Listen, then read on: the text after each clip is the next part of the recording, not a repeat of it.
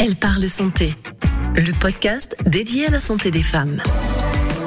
Moi, je pense que ce qui est important, c'est d'écouter les femmes. Parce que vu qu'elles ont un rapport différent à la société, à la médecine, euh, eh bien, elles pensent autrement. Et donc, quand tu arrives à penser autrement, eh ben, tu peux agir autrement. Et il y a une vraie nécessité que les femmes occupent plus cet, espace public, cet espace de la parole, euh, cet espace des combats associatifs, bien qu'elles le fassent beaucoup, mais il faut qu'on change notre manière de prendre en charge la, la, santé en France. Bienvenue dans Elle parle santé, le podcast dédié à la santé des femmes. Jeunes ou dans la force de l'âge, célibataires ou en couple, maman ou pas, mes invités ont tout en commun une bonne humeur contagieuse. Elles ont accepté de nous confier, sans filtre et sans tabou, quelques moments de vie. On ne pouvait pas parler santé des femmes sans aborder le désir d'enfant. Pourtant, si cela peut paraître évident pour le plus grand nombre, parfois le couple s'avère infertile ou la situation amoureuse complique la donne. Certaines femmes sont confrontées en effet à des difficultés dues à diverses causes et pourtant, cette sacrée horloge biologique tourne et avec elle, les chances s'amenuisent. Grâce au progrès de la science, aujourd'hui, des solutions existent. Mais est-ce si simple? Virginie est l'heureuse maman de Louise et Gabriel, des jumeaux qu'elle a eus grâce à un don d'ovocytes obtenu à l'étranger. Elle nous raconte son parcours incroyable. Bonjour Virginie. Bonjour Catherine. Est-ce que tu peux te présenter brièvement? Alors moi j'ai 53 ans et je suis la cofondatrice et la directrice de l'association Collectif BAMP. Donc comme tu l'as dit, je suis aussi l'heureuse maman, comblée évidemment, de deux enfants. Magnifique évidemment. Ah, ils sont superbes. et ils vont bientôt avoir 11 ans. Et j'habite en Normandie avec euh, mes enfants, mon conjoint, euh, les chats, les poules, le lapin, voilà. Ah ok, ménagerie alors, en plus des enfants et du, et du conjoint. Oui. Alors, tu as eu très tôt l'envie de faire un bébé. Et si, comme je le spoilais en intro, l'histoire s'est bien terminée avec l'arrivée des jumeaux, le parcours a été long et douloureux.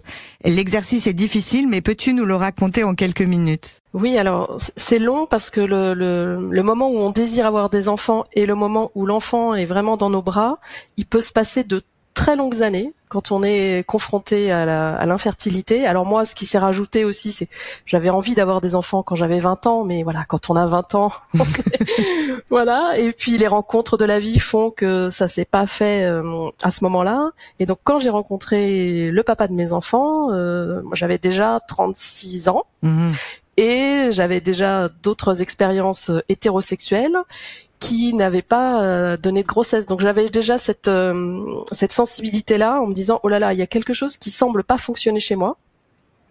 Et puis donc très vite on s'est on s'est dit qu'on voulait avoir des enfants et finalement on s'est on est rentré dans le système médical et là c'est devenu compliqué parce que euh, à l'époque donc en 2011 2010 2011 là où j'étais pris en charge en tout cas ça a été ça a créé chez moi beaucoup de colère, la rencontre avec euh, les médecins, parce que ce qui était renvoyé en premier, c'était que c'était dans ma tête, que je n'arrivais pas à avoir d'enfants parce que c'était dans ma tête, alors que moi je savais déjà qu'il y avait des problématiques des gynécologues, la gynécologue qui me suivait depuis que j'avais 15 ans avait euh, avait pointé et malgré ça, malgré le fait que j'informe les médecins qui avaient quand même cette interrogation-là, non, pour eux c'était dans ma tête. Et donc, si tu veux, cette euh, cette considération de ma problématique médicale qui était renvoyée systématiquement à euh, une problématique euh, soi-disant féminine que les femmes n'arrivent pas, les femmes sont, sont agitées par leurs émotions, par leurs humeurs, par leurs hormones.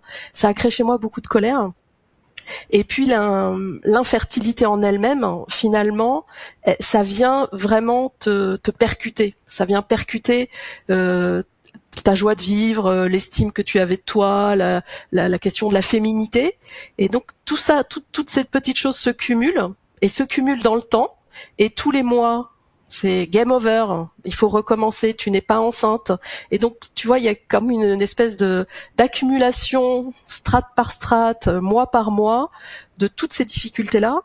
Et c'est c'est ça qui crée la difficulté de la de, de la de l'infertilité et en plus comme en face la prise en charge médicale de mon point de vue elle est elle a été défaillante sur la considération de, la pathologie et sur la prise en charge euh, rapide, euh, voilà, ça, ça a créé vraiment de la souffrance. Et du coup, comme je le disais en intro, tu tu es allé faire tes bébés à l'étranger parce que euh, c'était pas possible en France? Oui, parce qu'à un moment donné, la proposition médicale en France ne pouvait pas répondre à notre situation, c'est-à-dire pas de considération, euh, pas d'exploration pour bien comprendre quel était le problème chez moi et chez mon conjoint.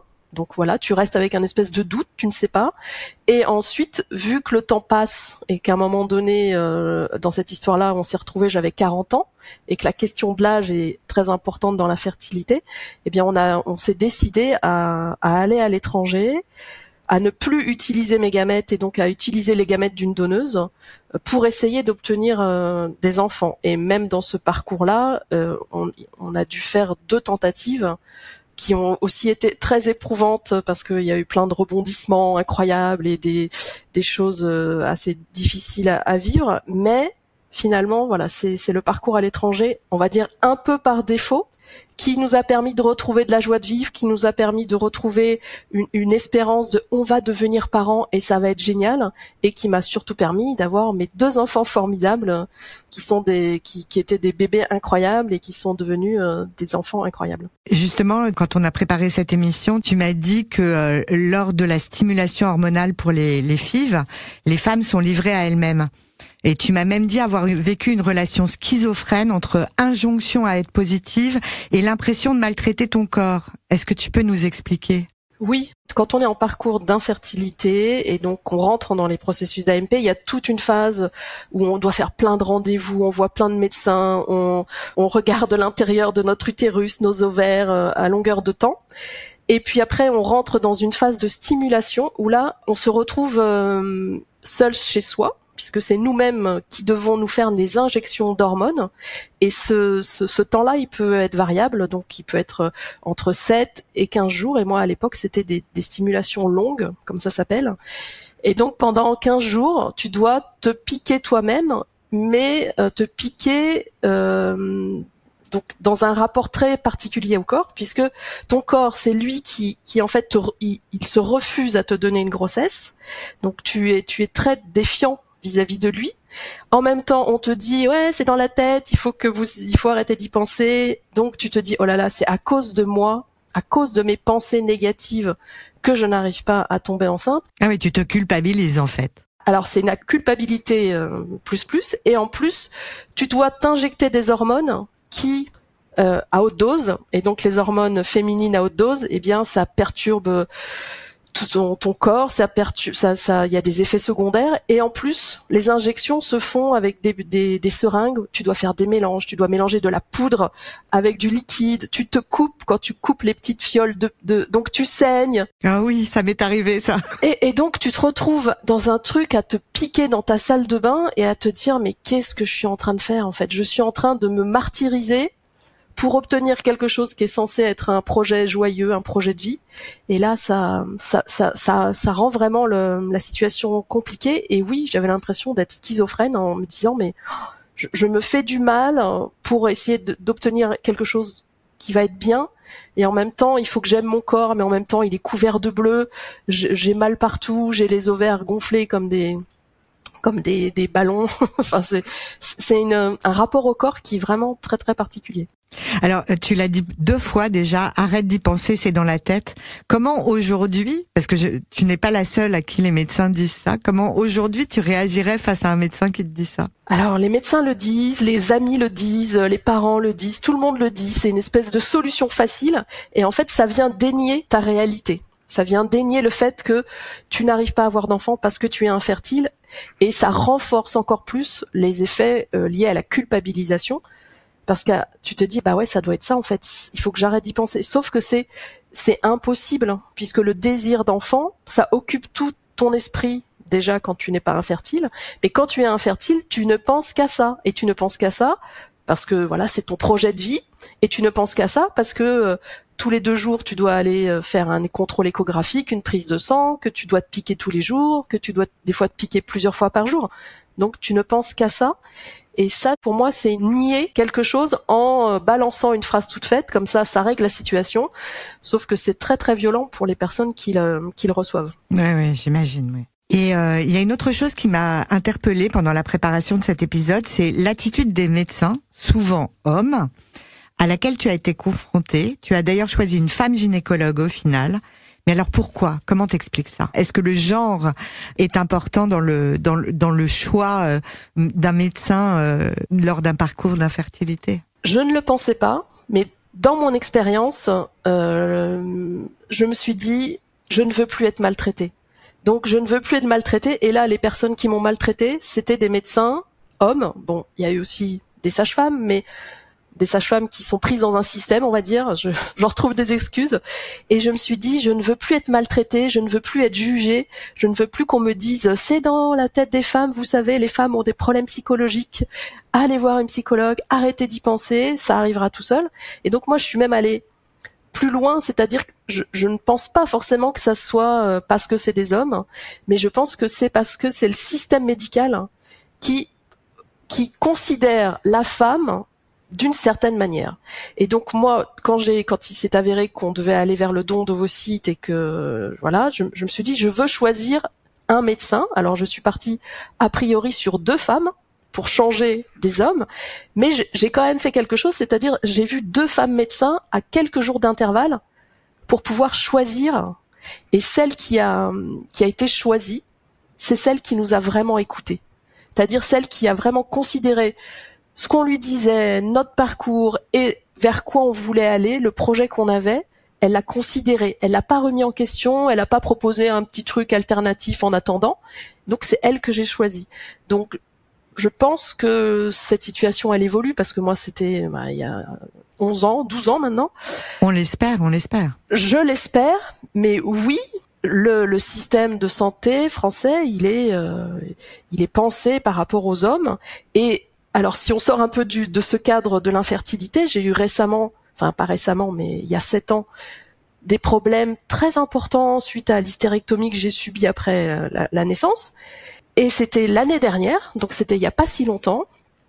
Euh, le généraliste que je voyais régulièrement euh, plusieurs fois par an disant je ne vais pas bien, je n'arrive pas à respirer, j'ai mal au cœur, ça va pas, je me sens pas bien.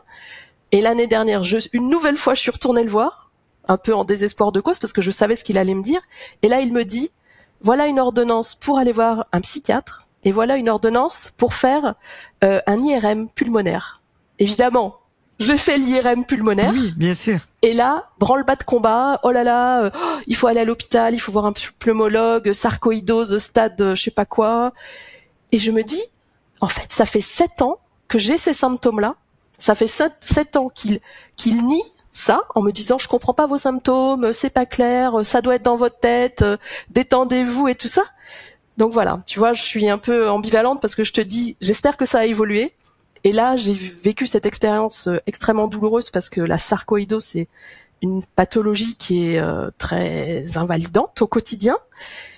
Et la réponse c'était ça quoi. Allez voir, je vous fais une ordonnance pour le psychiatre et une ordonnance pour faire un IRM. Oui, le problème de la santé des femmes et on le voit, euh, on l'a vu tout au long des épisodes précédents de de ce podcast, est pas considéré comme euh, la santé euh, masculine et, et, et c'est vraiment un gros gros gros souci. Et c'est la raison d'existence de ce podcast d'ailleurs. Oui, et heureusement qu'il est là pour donner, pour faire entendre cette parole-là, parce que c'est une réalité, c'est-à-dire que la, les, les symptômes, euh, non pas les symptômes, les femmes sont envisagées dans leur pathologie d'abord sur le fait qu'elles sont femmes et que donc les femmes sont plus fragiles psychologiquement, soumises à des fluctuations hormonales qui peuvent euh, modifier leur perception. C'est ça le problème. Elles sont pas considérées comme femmes avec euh, des particularités, parce que oui, on a des particularités liées à nos hormones, à la, fluctuation de nos hormones,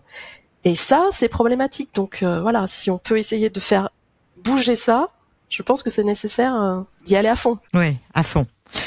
Et on est à fond là.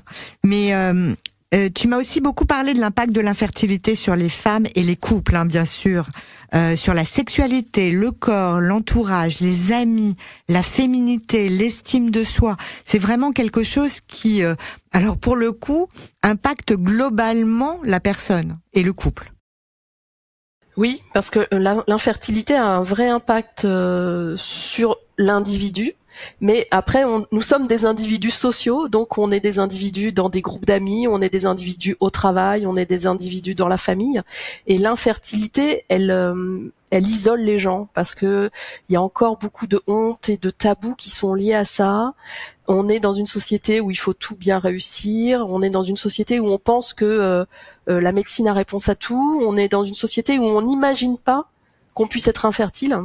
Et donc, quand tu te retrouves dans cette situation-là et que euh, ta sexualité en prend un coup parce que il faut faire, il faut avoir des relations sexuelles programmées parce que tu sais que tu te fais l'amour, mais quand tu fais l'amour, ça ne va pas faire de bébé. Donc toi-même, à un moment donné, tu te dis mais à quoi ça sert? À quoi bon?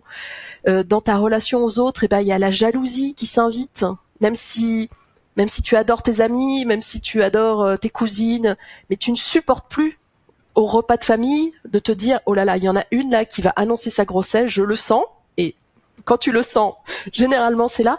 Donc il y a hum, voilà, ça, te ça te fait vivre des émotions aigres, tu vois, où tu te sens mal, tu te sens jaloux, tu te sens euh, pas comme les autres. Et donc il y a un, un vrai impact. Et en plus, vu qu'on ne peut pas ce n'est pas entendu, puisque quand tu veux évoquer ces sujets-là, justement, ce que ça provoque et pourquoi, expliquer à ton ami pourquoi là tu peux plus la voir parce qu'elle est enceinte de six mois et que pour toi c'est insupportable, parce que tu viens de faire une fausse couche suite à ta troisième tentative de fille, parce que le, sujet fertilité-infertilité, pour l'instant, ça reste encore un sujet que les gens ont du mal à, appréhender, ont du mal à accepter sauf à, euh, à renvoyer des phrases toutes faites comme on a évoqué au, début quoi. Hmm. Mais mais j'ai une question qui me vient à l'esprit, par exemple, si tu, euh, si euh, une auditrice euh, a une amie justement qui est en en, en situation d'infertilité et que elle-même est enceinte, que faire? Tu vois, quelle serait la bonne attitude en fait? Eh bien, il faut en parler. C'est-à-dire qu'il faut, il faut dire, bah voilà, je suis enceinte et je sais que tu viens, que tu es en parcours, que c'est difficile, que tu, tu as ton, ton ton échec euh, est tout frais, eh bien il faut en parler, dire moi voilà je je veux je veux être là avec toi, je veux pouvoir t'aider. Dis-moi ce dont tu as besoin. Est-ce que tu as besoin que je sois là, que je sois une écoute pour toi? Est-ce que tu as besoin que je sois un peu plus à distance? Il faut pas avoir honte de d'aller au fond de ce sujet et de se dire euh, voilà et que si la personne en face qui est qui est dans la situation d'infertilité, elle elle va se dire ah voilà quelqu'un qui considère ma situation pas qui euh, soit qui qui, larmoie en disant oh là là ma pauvre ce que tu vis c'est horrible mais plutôt de, considérer la situation et de de s'ajuster l'une l'autre. De quoi tu as besoin de quoi euh, de quoi tu qu'est-ce que tu ne veux pas. Et ça c'est c'est important parce que ça veut dire que tu considères l'émotion ou le ressenti de la personne euh, qui en qui est en difficulté. Après il y a des gens qui ont pour qui voir des personnes enceintes c'est un espoir important. Euh, voilà, donc vraiment c'est l'échange et la communication sur euh, de quoi tu as besoin. n'avez pas penser à la place de l'autre, euh, demander ce que ce dont l'autre a besoin plutôt que de se projeter en disant moi si j'étais à sa place j'aurais besoin d'eux donc je fais ça. Voilà, ça c'est essentiel. Hmm. Euh, tu as aussi évoqué les problèmes liés à l'incertitude permanente, le côté chronophage du processus de, de l'assistance médicale à la procréation. Euh, en fait, tu, tu, ne penses qu'à ça tout le temps, quoi. Et, et, comment tu fais pour travailler, comment tu fais pour vivre, en fait, en dehors de ça. Oui, tu penses à ça tout le temps. Et la, la médecine n'a pas de réponse. C'est-à-dire la médecine, la, la, la médecine de l'assistance médicale à la procréation ne peut pas te dire, euh, Madame ou Madame Monsieur ou Mesdames, euh, le mois prochain vous serez enceinte. Donc, mais pourtant c'est une médecine de pointe. Euh, tu subis des, plein d'examens, tu te fais opérer, tu passes au bloc, on mélange les spermatozoïdes et les ovocytes. Tout ça, c'est tu te dis waouh, c'est fort quoi. Mais il ne, personne ne peut te dire vous serez enceinte euh, tel jour, tel mois, telle année. Et donc ce sentiment d'incertitude et cette espèce de, de défaillance de la médecine sur ce sujet-là, ça crée euh, un sentiment de vide et tu te dis mais sur quoi je peux me raccrocher finalement? Puisque même la médecine euh, ne peut pas me dire si je vais être enceinte ou si je ne vais pas l'être et ne, me, ne peut pas me dire quand. Donc tu te retrouves quand ça ne marche pas du premier coup, parce qu'il y a quand même des gens pour qui ça marche du premier coup. Mmh, il faut le dire, hein, un peu d'espoir. Voilà, il y a beaucoup de gens pour qui euh, les inséminations marchent du premier coup, pour qui les FIV marchent du premier coup, même des gens pour qui ils, devaient s'engager dans un parcours d'infertilité et finalement une grossesse arrive. Donc ça c'est le espèce de graal et c'est merveilleux. Mais vraiment, tu, ne peux pas savoir et euh, ça te ça te ça complique vraiment le chemin finalement parce que tu te dis, on te, bah, je sais pas, sur d'autres pathologies, on va te dire, voilà, on va commencer un traitement. Au bout de trois mois ou au bout d'une semaine, euh, les symptômes vont diminuer ou voilà, et on fera une autre évaluation. Là, c'est game over, rejoue encore. Et sans des fois, il y a, y a beaucoup de situations où la médecine n'a pas d'explication sur les causes. Donc, une nouvelle incertitude, puisque on te dit tout va bien, nous, c'était voilà, tout va bien, on ne sait pas. Et donc ça, c'est difficile à vivre dans notre société moderne où euh, finalement la science est quelque chose d'important et la science apporte des réponses. Mais mais la médecine n'est pas une science exacte. Voilà. Et ça, on a tendance à l'oublier. Euh, on peut pas tout tout régler. Euh, ton conjoint a été très présent, hein, mais mais c'est pas le cas de tous. Tu es fondatrice et aujourd'hui directrice de l'association BAMP. Et dans ce cadre, tu as reçu plein de témoignages. Comment ça se passe dans les couples? Bon, évidemment, il y a plusieurs cas de figure, mais ça se passe comment finalement? Alors, dans les couples hétérosexuels, il faut quand même rappeler que l'infertilité touche autant les hommes que les femmes. Oui, alors ça, ça il faut le rappeler quand même. Voilà. il faut le rappeler. Hein. Pour alléger la charge mentale qui pèse sur les femmes, les femmes. Euh, c'est ça, exactement, exactement. On est deux pour faire un bébé, donc euh, tout ne, ne repose pas sur la femme. Voilà, et donc dans les dans les dans les problématiques d'infertilité, bah il y a autant d'hommes qui sont infertiles que de femmes qui sont infertiles. Et les hommes et les femmes ils ne gèrent pas les choses pareilles. C'est-à-dire que nous, en tant que femmes, bah, quand on, commence à la puberté, on a nos règles, donc on a un rapport à notre corps qui est très euh, biologique, je dirais. On s'appréhende de façon biologique. Les hommes beaucoup moins parce qu'ils sont pas soumis, ils sont dans une espèce de certitude que pour eux c'est le c'est le la, grand le grand chemin euh, sans sans sans haut et sans bas. Et il y a des hommes qui ont du mal à considérer que euh, la problématique d'infertilité peut être de leur point de vue. Parce que fait infertilité rime avec non virilité peut-être aussi pour eux. Alors voilà, ça c'est quelque chose qui persiste encore. On essaye de travailler beaucoup sur ce sujet-là et je pense que ça a quand même évolué. Et puis il y a tous les, jeunes générations des hommes qui veulent euh, partager un peu plus la charge mentale qui pèse sur les femmes.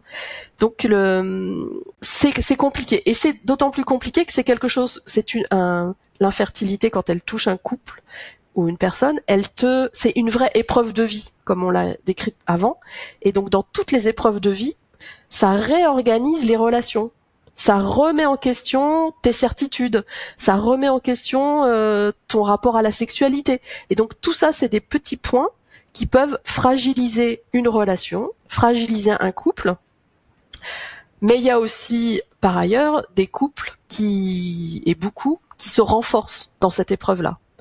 Donc voilà, ça, ça fluctue et il faut que qu'on continue à, aider les personnes pour qui euh, cette, infertilité, ils ne veulent pas en entendre parler, donc ils ne vont pas faire les examens, euh, et puis ils mettent la tête au fond d'un trou et ils veulent plus qu'on leur en parle. Bah si, il faut y aller parce que quand même, c'est un projet de vie, c'est-à-dire on essaye d'avoir des enfants. Et ça, je, trouve que, on, enfin moi je le rappelle souvent, c'est qu'on quand on est plongé dans tout ce qu'on vient de décrire euh, lié à l'infertilité, essayons de re-regarder le projet positif. le projet positif, c'est essayer d'avoir des enfants, et ça, c'est un, un, super beau projet.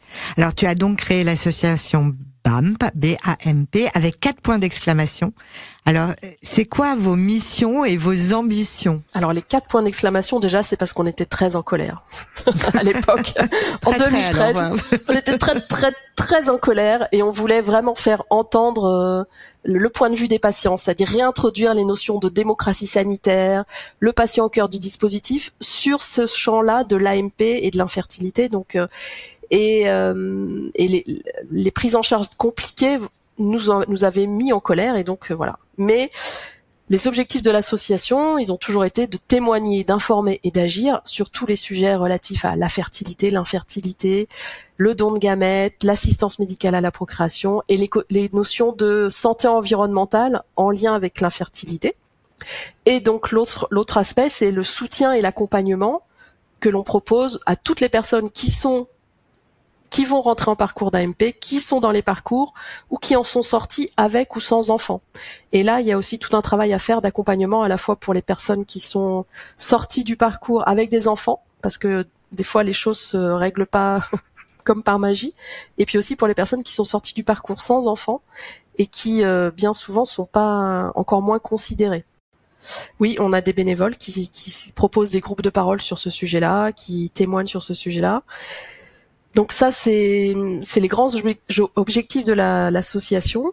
et on a aussi comme objectif euh, plus lointain, enfin plus globaux, c'est que l'infertilité régresse, que la prévention augmente et donc que la considération du sujet se fasse différemment et que les gens soient mieux informés et que des, choses soient mises en place pour qu'on évite le plus possible euh, aux gens de se retrouver dans les parcours d'infertilité.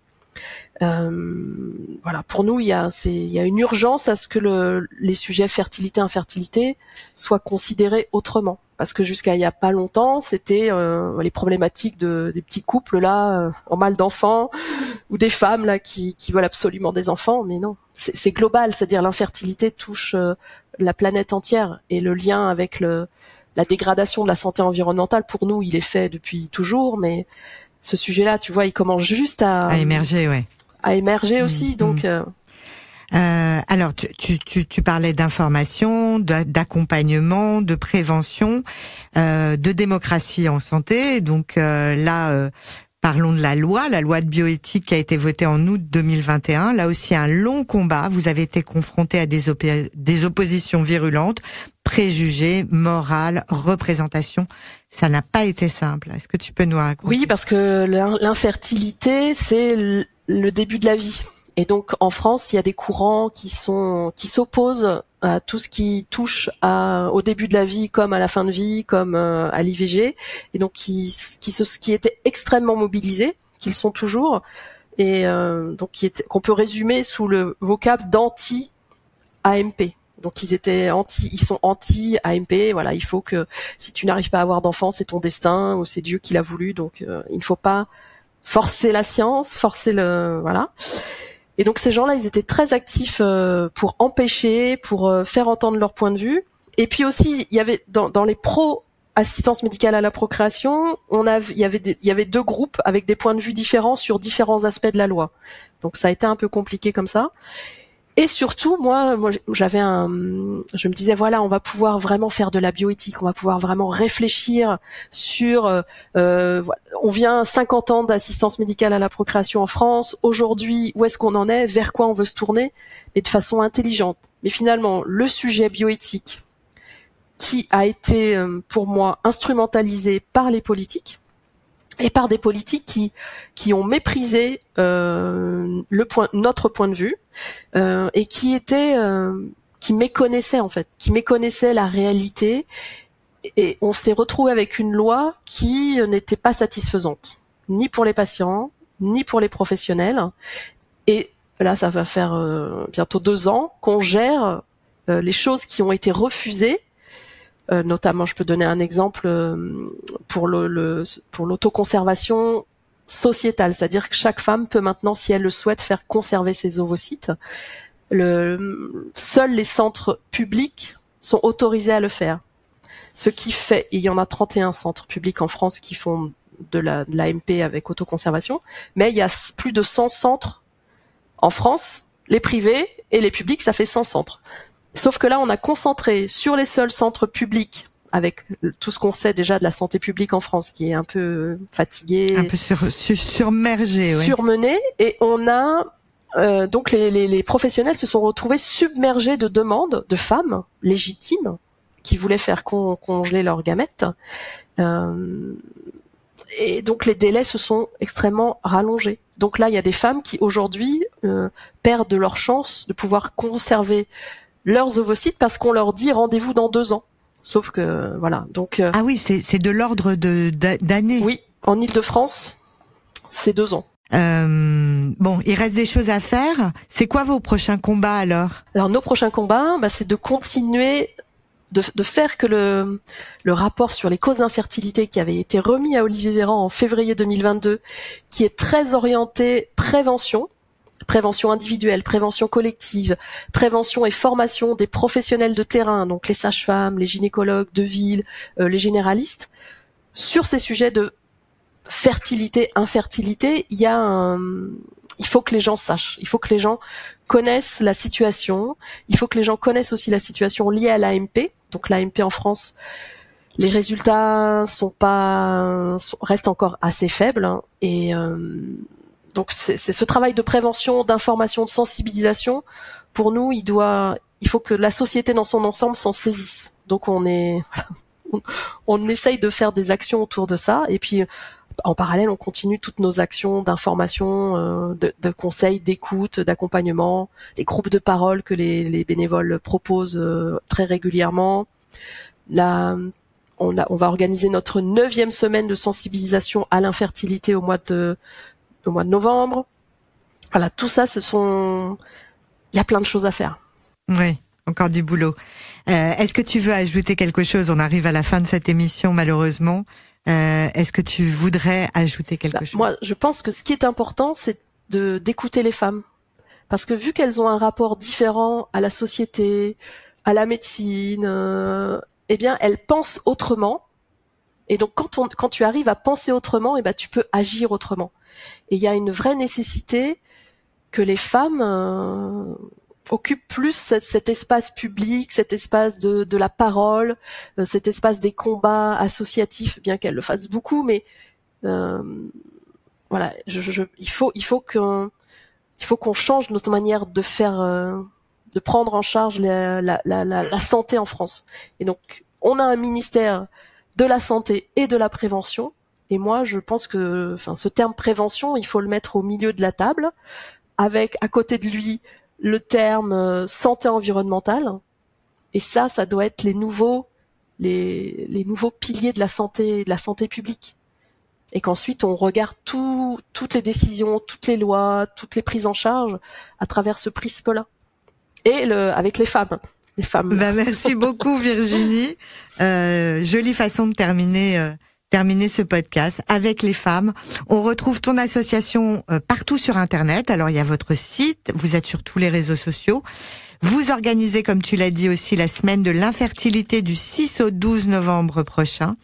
Pour plus d'informations, n'hésitez pas à les contacter. Pour ne rater aucun épisode, n'hésitez pas non plus à vous abonner sur votre plateforme d'écoute préférée, noter, commenter et partager avec vos amis. Vous pouvez également nous retrouver sur nos pages Facebook et Instagram Elle parle santé pour commenter et poser toutes vos questions. Et n'oubliez pas, au moindre doute, consultez votre médecin. Quant à moi, je vous donne rendez-vous à la rentrée avec une nouvelle invitée. Bonnes vacances à tous. Elle parle santé, un podcast réalisé à l'initiative de Logique. Prenez soin de vous. À bientôt.